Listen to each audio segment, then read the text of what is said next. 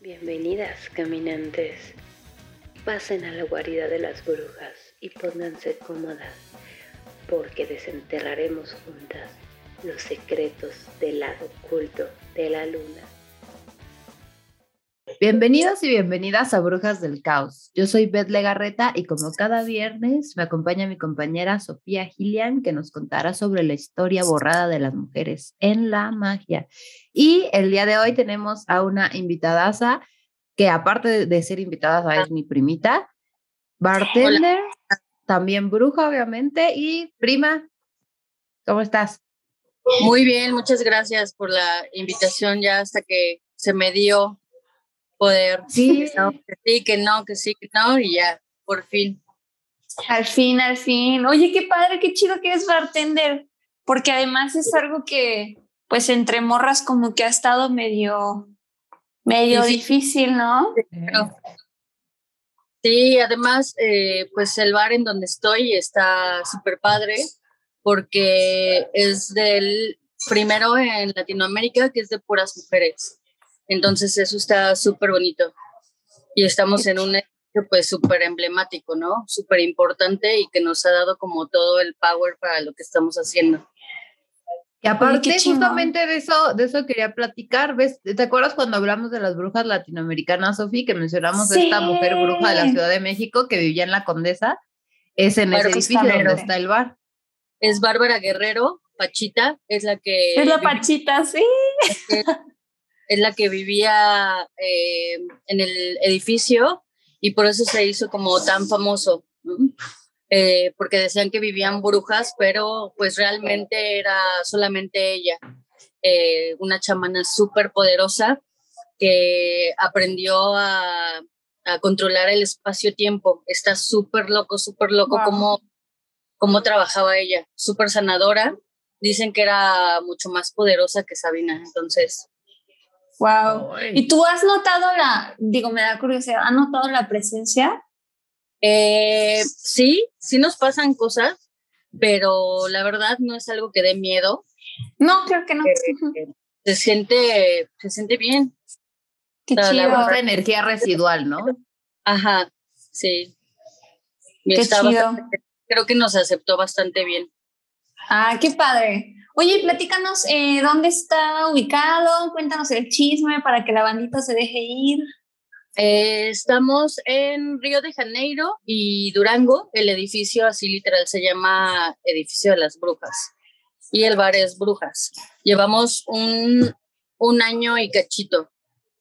Padrísimo, padrísimo, padrísimo. Y está bien, si que mi cumple. Sí, ahí, anduve. No manches, no me acuerdo qué, qué, qué, bebida pedí, pero estaba, es la única que tomé. Estaba bien chida y luego un pie, que no mames. Que la neta. Qué chido. No, pues espero poderte visitar pronto y pues muchísimas gracias por estar aquí. Ahora sí que una brujita más en esta comunidad de brujas. Sí, qué emoción. Y pues bueno, les traigo una, una historia muy interesante y muy especial. Espero que les guste, así que allá voy. Y antes de irnos, perdóname, regálanos tus redes, por favor. Ah, estoy, estoy como Gracie-Loop en Instagram y Grace Colo en Facebook. Padrísimo. ¿Y las redes de brujas, del bar de las brujas? Está como Brujas Mex en Instagram y Brujas en Facebook. Padrísimo. Pues ahora sí. Y denos like y suscríbanse. Y todo eso, por, favor. Ya, ahora sí. Vamos allá. Yay. Pues bueno, hoy vamos a hablar de Moina Mothers, la emperatriz de la Golden Dawn. Chan, chan, chan. Nada más y nada menos que la Golden Dawn. La Golden Dawn. ¿Recuerdan este episodio de El Tarot? Pues bueno, mencionamos por ahí la Golden Dawn.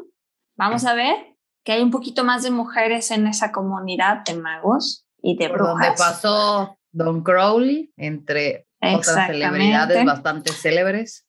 Así es, así que vamos dándole. Ella nació en Ginebra, Suiza, bajo el nombre de Mina Bergson, un 28 de febrero de 1865. Mina tenía una personalidad bastante excéntrica, se decía, ella siempre destacaba en cualquier lugar, como buen acuario.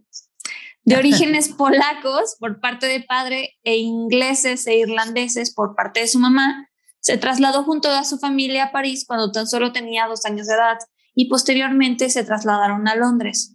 Siempre tuvo una naturaleza artística y creativa que mostró su particular brillo a sus tan solo 15 años.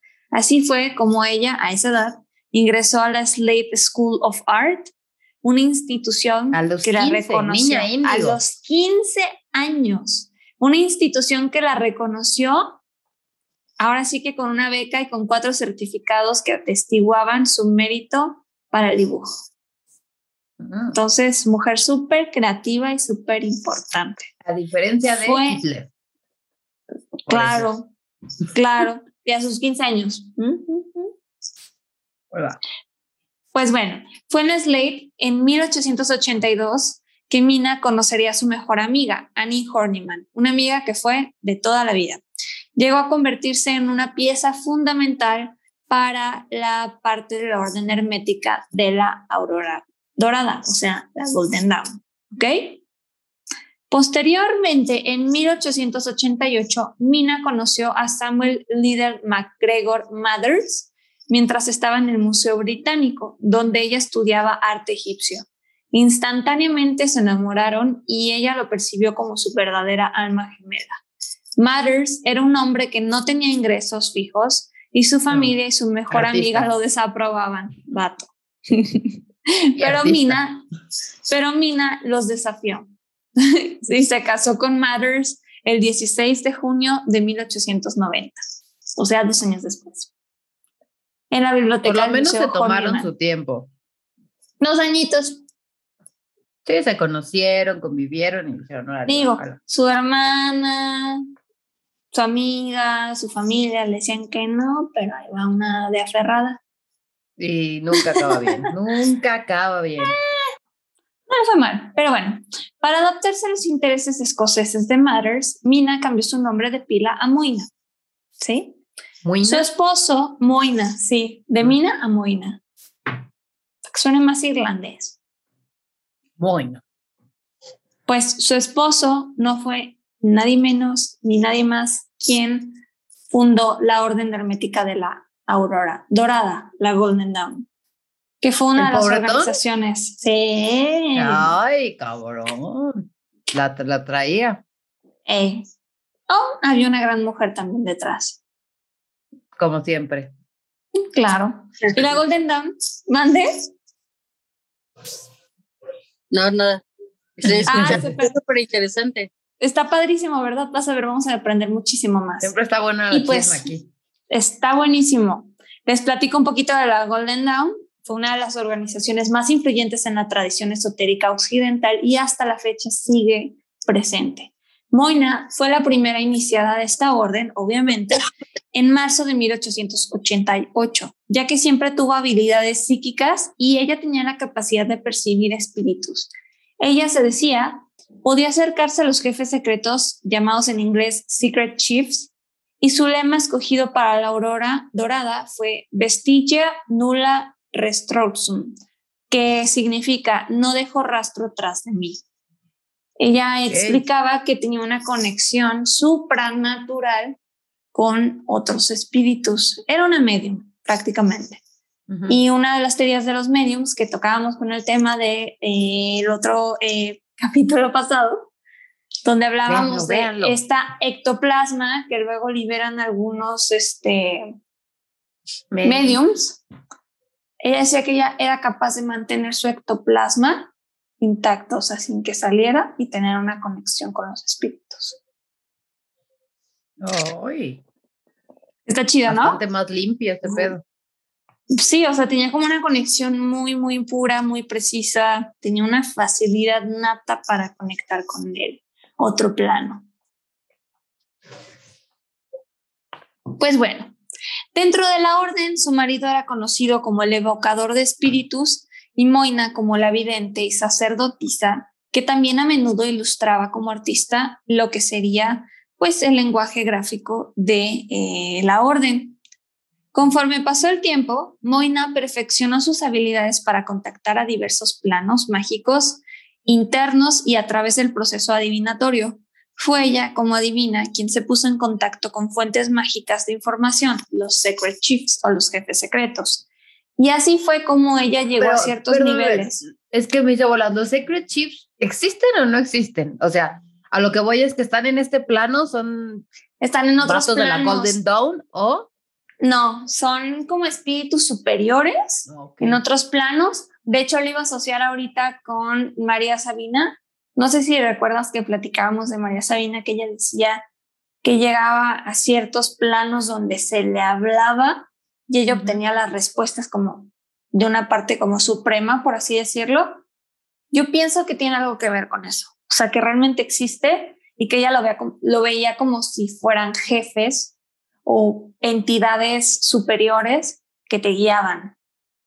Ok, y cada una lo, lo tradujo a, pues, a su contexto. a su contexto, exactamente.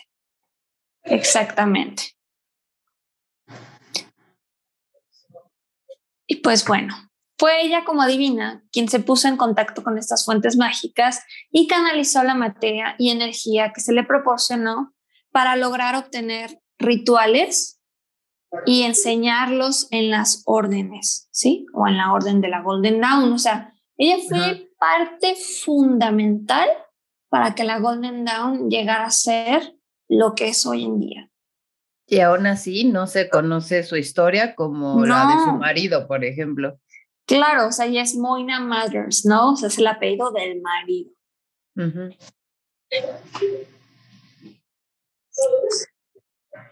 Exactamente. Pues bueno, los Matters siempre habían vivido al borde de la pobreza, pero en 1892 ya no podían permitirse ni siquiera un estilo de vida de pobreza en Londres. Se mudaron a París, donde pudieron vivir más barato, apoyados por su mejor amiga, Horniman.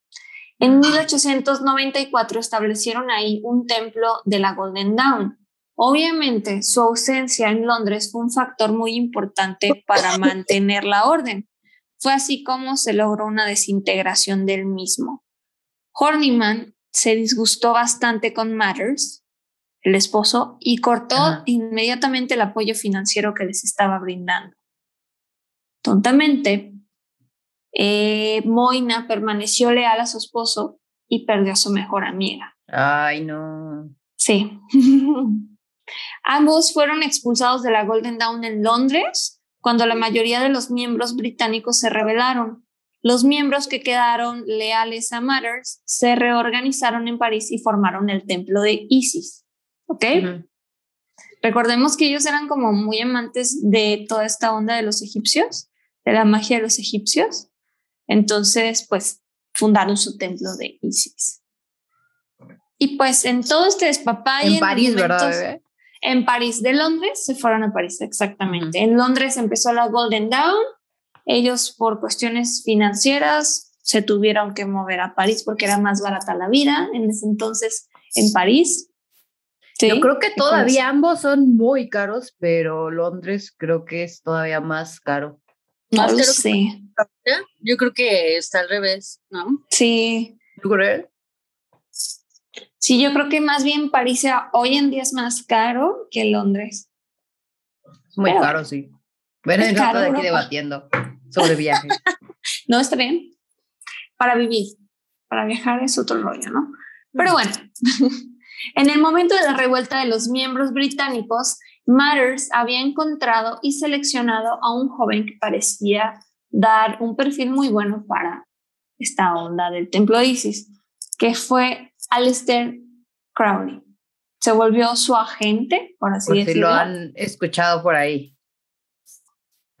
Esta alianza resultó efímera cuando Crowley rompió con los Matters en 1904, o sea, solo duró cuatro años.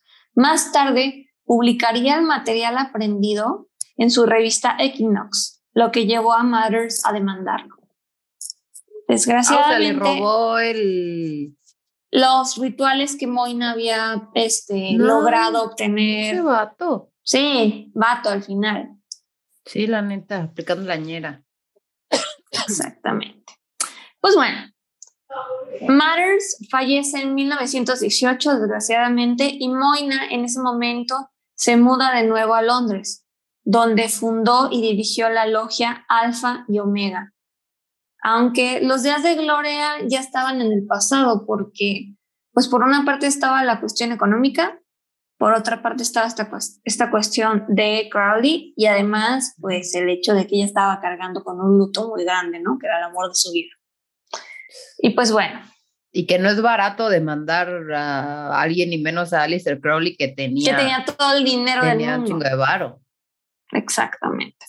Sin contar con una gran cantidad de miembros, terminó sus días en la década de 1920, perdón, dividida en varias facciones. Entre las acciones notables de Moina como líder estaba la expulsión de uno de los miembros estadounidenses de la orden, Paul Foster Case, quien más tarde fundaría también una organización similar a la Golden Dawn, los constructores del Aditum. O sea, como que también todos empezaron a ver como estaban de los podcasts, ¿no? Vemos que todos están haciendo podcasts y pues igual con las logias. Pasó lo mismo. Y pues bueno. Ahora hay que hacer una logia en podcast. Una de las cosas que logró y me gustó muchísimo y se sabe muy poco sobre las cosas que hizo Moina, fue que en 1926 se publicó una nueva edición de la traducción de Matters de la Cabala, o sea, ella tradujo la Cabala, y Moina escribió el prefacio en el que expresó, gracias a mis maestros ocultistas y la más profunda gratitud a la memoria de mi esposo, camarada y maestro, todos los cuales han arrojado mucha luz en mi camino. En sus últimos años, Moina estaba desamparada económicamente y desanimada emocionalmente. Intentó revivir su carrera artística en una forma desesperada de lograr una catarsis emocional, pintando retratos, pero solo tuvo un éxito moderado. Su salud se deterioró y cerca del final se negó a comer. Murió un 25 de julio de 1928, pero la historia sigue aún a pesar de su ausencia. Entonces recordemos a pesar de la muerte. como una pieza clave de la Golden Dawn. Y, y de verdad, ah, es que me, da tanto berrincho porque casi siempre las mujeres que, que hacen algo chingón, importante. exacto, que, que dan algo al mundo, terminan así, solas, viejas, pobres, olvidadas. Exactamente. O sea, es el pago. Exactamente. Y sin su mejor amiga. Qué horriblísimo. Qué bueno que tengo. Pero algo tenemos que pero hay algo que tenemos que aprender de esto. Ahora, la historia sigue. Me, me dirán, Sofi, pero ¿por qué tan rápido ya me mataste a Moina? Pues bueno, vamos a hablar ahora un poquito más de Diane Fortune, que fue otra mujer ocultista, quien afirmó que Moina practicaba magia negra y era responsable del asesinato de una mujer. Neta Fornario se llamaba. Sin embargo, Moina falleció. Sí, básicamente. Sin embargo, Moina falleció antes que Fornario por 18 meses. O, o, sea, estaban en este mundo del ocultismo y de las predicciones. Entonces, Diane Fortune decía que esta Moina estaba intentando matar a Neta Fornario, cuando en realidad murió antes Moina. Ok. O sea, es que algún día la amenazó de muerte y ahora ya. Le, le, puso un meme antes de morir, güey. Eso es lo que la mató. La funó antes de que pasara. Así se, así se funciona esto. Y es que aquí hay un aprendizaje bien grande, morras necesitamos aliarnos entre nosotras. O sea, ya estamos hablando de tres mujeres espiritistas y estoy segura de que habían muchísimas más detrás de esto que pudieron haber hecho su propia logia de mujeres, su verdadero templo de Isis. Exactamente. Y seguramente ya el tema de la magia estaría muchísimo más desarrollado, porque las mujeres somos brujas intuitivas de, de nacimiento, o sea, y participantes muy activas de la magia. Por supuesto. Exactamente. ¿Lo quieren o no? Así que, ¿qué nos queda aprender, morras? Empezar a unirnos, empezar a escucharnos, empezar a crear y a priorizarnos entre morras. Grábenselo. Y no funar a nadie, por favor. Eso a veces parece que está como súper difícil, ¿no? Porque es increíble ver cómo entre mujeres se pueden tirar como tanta caca y nos apoyan cuando, o sea, muchas veces las mujeres son las causantes de la reputación mala de una mujer, ¿no? Porque somos las mismas que hablamos. Eh, yo en este caso, pues ahorita ya he tenido como un trabajo interno bastante chido y ya tengo miles de amigas, ¿no? Bueno, antes me costaba muchísimo trabajo hacerlo y ahorita pues ya procuro pues no hablar de nadie, ¿no? Y mucho menos de morras, porque luego si no nos ayudamos, pues, güey, si ellas lo hubieran hecho y se hubieran unido, hubieran sido súper poderosas desde esos tiempos. Ver que la otra no es, no es enemiga, es compañera. Es aliada. Sí, te puedes por eso. Compartir cosas así súper chidas. Como la revolución. Por eso ellos nos quieren separada. Exactamente. Y podremos estar las morras en desacuerdo en muchísimas cosas, pero no hay que olvidarnos de esta parte importante. No importa cuántas diferencias tengamos, seguimos estando del mismo lado. Lo quieran o no, siempre, siempre. La reacción de la sociedad hacia nosotras va a ser la misma, seas feminista, no seas feminista, o sea, seas Porque eres morra ya. Exactamente. Así es, así que quería que abriéramos este bonito paréntesis para que reflexionemos un poco. Y vamos a continuar con la historia de Neta Fornario, que se las mencioné por ahí, y les leo su caso, que me pareció muy interesante. Neta Fornario fue encontrada muerta en la isla escocesa de Iona el 19 de noviembre en 1929, temporada Scorpio, a la edad de 33 años. Estaba desnuda con un manto negro en medio del campo de un granjero, cubierta de arañazos en los pies, con un cuchillo cercano y un corte en cruz en la ladera. Las circunstancias, pero no, como ya no. Las circunstancias detrás de su muerte siguen siendo misteriosas, 91 años después. Ahora vamos a hablar un poquito. Dios, ¿no? Claro. Sí, exacto. Y no las pone una cruz en el lado, no sé qué. claro. Neta nació en el Cairo, Egipto, en 1897, hija de Nora Edith Ling y Giuseppe Nicola Raimundo Fornario, un médico italiano, y su madre era de origen inglés. Después de la muerte de su madre en 1898, fue puesta al cuidado del comerciante de té Thomas Pratt Link, su abuelo materno, y vivió con él y su familia en Lingham Home. Antes de eso, pues vivió en Italia, ¿sí? Pero en ese momento ya se situaba en Londres y sus alrededores tenían muchas sociedades y órdenes ocultas. Estábamos en esta época donde estaba la meca del ocultismo, ¿sí?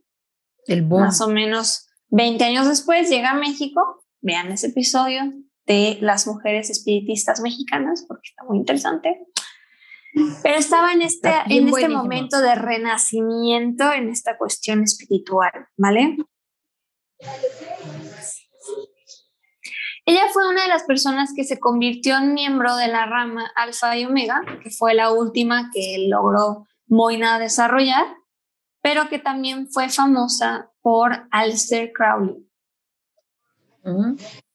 Por toda esta onda de lo que pasó, porque, pues bueno, también Moina decía que ella recibía ataques psíquicos, está súper loco esto, de Aleister Crowley. Pues y ahí como que se este, tiraban. Sí, como que seguidos se tenían sus batallas de magos, de verdad, en la ¿Haz de cuenta en Twitter? Una bruja y un güey que se cree shaman. Se tiran un vaso con agua y así. Así y jitomatazos acá. Como gato. y pues bueno, era una logia masónica muy famosa porque admitía tanto a hombres como a mujeres. Los miembros de estas órdenes se, se dedicaron a aprender antiguos ritos mágicos, entrar en trances meditativos, convocar espíritus y demonios y participar en intricadas ceremonias que podían durar días. También se sospechaba que era Rosa Cruz. Rosa Cruz era una orden que afirmaba poseer sabiduría esotérica transmitida desde la antigüedad. El nombre deriva del símbolo de la orden, una rosa en una cruz, que es similar, es similar perdón, al escudo de armas de la familia de Martín Lutero. No. Ahora, ¿por qué Neta Fornario fue encontrada en esta isla llamada Iona? Se dice que ella se interesó en la isla después de leer una historia de su autor favorito, William Sharp, que describía el área alrededor de Loch Stownite como una de las como una donde las hadas deambulan libremente. Sharp fue un escritor escocés. Sí, se hizo súper bonito eso.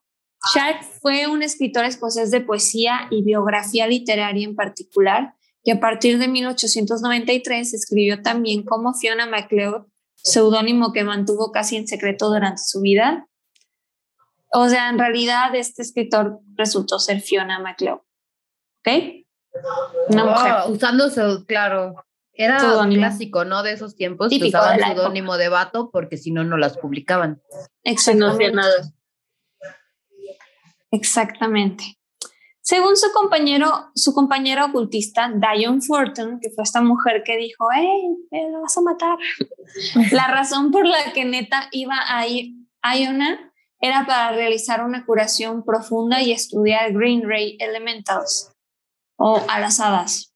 Ah. Diane Fortune era una ocultista de renombre en ese momento y conocía muy bien a Neta. Sin embargo, Diane se distanció de Neta porque se estaba metiendo demasiado en cosas que no debería o no podía entender o controlar. ¿Sí? Eso es lo que decía Dayun de Neta. Cuando Neta llegó a la isla, la mayoría de los huéspedes, sí, siendo espiritual y todo este rollo. O sea, si a ti te da miedo, pues ya no lo hagas, pero... Déjala, déjala ser. Cuando Neta llegó a la isla, la mayoría de los huéspedes de verano se marchaban, por lo que fue muy fácil encontrar alojamiento y fue así que se quedó con una familia, la familia McRae. Se decía que mostraba comportamientos extraños. La familia con la que se estaba quedando dijo que, que entraba normalmente en estados de trance. Siempre parecía tener una mirada distante en sus ojos y a veces hablaba con divagaciones incoherentes. Además, se dijo que sus joyas de plata se habían vuelto negras.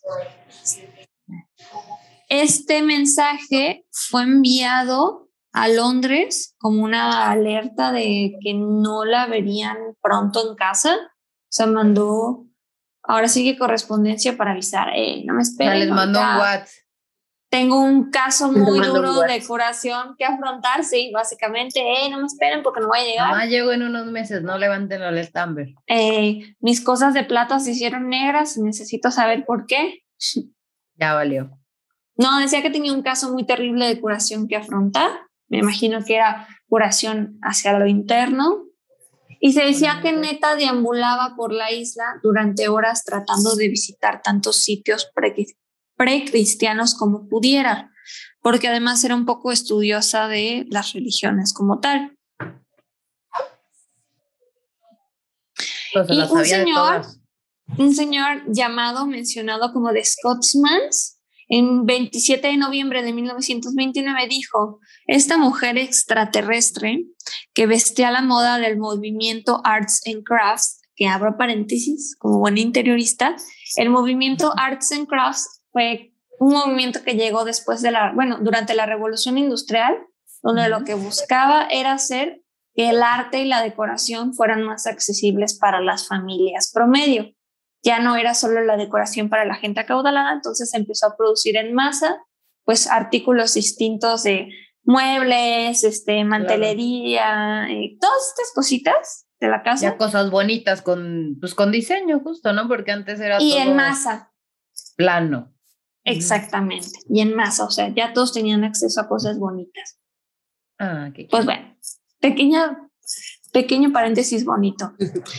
y pues bueno, se le veía a la moda con una capa larga y una túnica tejida a mano y se instaló en la casa de alguien solo conocido por la señora McRae Fornario, de 33 años. Se dice que se pasaba el tiempo paseando por la isla y en largos trances, algunos de los cuales podían durar días. Yo Pacheca. pero en una isla que no conoces. Exactamente, güey, qué chido suena pensando en el arts and crafts acá, está bicheando túnica, viendo tu plata negra y acá de por qué está negra, qué pedo. ¿Qué está pasando? No mames. Buscando en revistas cómo limpiar tu plata. Con vinagre. y sal. Pues bueno, según un libro donde fue escrita, este libro era de Francis King, Ritual, Ritual Magic in England, Fornario le decía a su casera que ciertas personas la estaban afectando telepáticamente. Ahora, esto fue lo último que se supo. ¿Qué pasó en el momento de la supresión de Neta? El 17 de noviembre de 1929, la familia con la que se estaba quedando encontró a Neta empacando sus cosas con urgencia para salir de la isla. Dijo que estaba siendo atacada psíquicamente por varias personas en la isla. La familia le advirtió a Neta que debido a que era domingo, ningún transbordador podría llevarla de regreso al continente escocés. Ella los ignoró, pero después de unas horas de espera en el puerto de transbordadores, regresó al alojamiento muchísimo más tranquila, diciendo que ya no necesitaba irse. Neta decidió entonces, sí, dijo, bueno, ya me voy a calmar un poquito, ahorita vemos qué hacemos. hora. Hey, ya vi que no, que no sale nada, entonces mejor me quedo.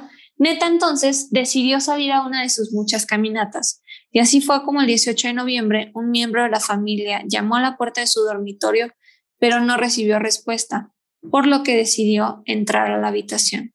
Su ropa, cama y pertenencias estaban perfectamente colocadas y dobladas. Todo parecía completamente normal, pero llegó un momento donde la encontraron. Salieron en busca de Neta, nadie pudo encontrarla. ¿Y encontraron la neta? Perdón, no fue, estaba. No fue hasta el 19 de noviembre que dos hombres locales, Héctor Marlene y Héctor McNiven, descubrieron su cuerpo con una capa negra y la descripción antes dicha. Mm. Ella estaba tendida entre una zona llamada Machar y otra llamada Loch Staunay, en un hueco del páramo. El cuerpo fue encontrado junto a un montículo de hadas, esparcidas por las islas británicas. Estas colinas encantadas son a menudo los restos de esculturas celtas de la Edad del Hierro, que han sido cubiertas por vegetación a lo largo del tiempo. ¿Vamos bien aquí? O sea, eh, eh, es probable que ella anduviera por ahí estudiando las hadas, porque eso hacía, ¿no? Sí, exactamente. Pero fue encontrada como de una forma muy ritualística su asesinato porque estaba cubierta de unas hadas que eran en realidad figurillas hechas en la edad de hierro, ¿sí? Que estaban ahí perdidas entre la ah. vegetación, no hadas reales. O sea, aparte tenía no fósiles, pero sí reliquias. Exactamente. Y pues cubierta con una manta negra, eh, le habían hecho una cortada con forma de cruz, o sea, extraño. Ella u otra persona había tallado una cruz en la ladera donde yacía usando el cuchillo desechado. Según algunos ocultistas, este es un método utilizado cuando se contacta con el reino de las hadas. En la primera inspección, parecía que había muerto por exposición. Algunos de los informes señalaron que se cortaron los pies y los dedos de los pies, lo que sugeriría que estaba corriendo pero pues a dónde estaba corriendo o por qué, o sea, quién, ¿no? Exactamente. El informe del forense sobre su muerte no pudo confirmar el momento de la muerte, solo que había ocurrido en algún momento entre el 17 y el 19 de noviembre. Concluyó su informe afirmando que la exposición al clima la había matado, es decir, el frío o la intemperie. Y el frío le hizo la cruz y todo eso. Exacto y le puso las haditas y la, la capa negra, ¿no? Encima.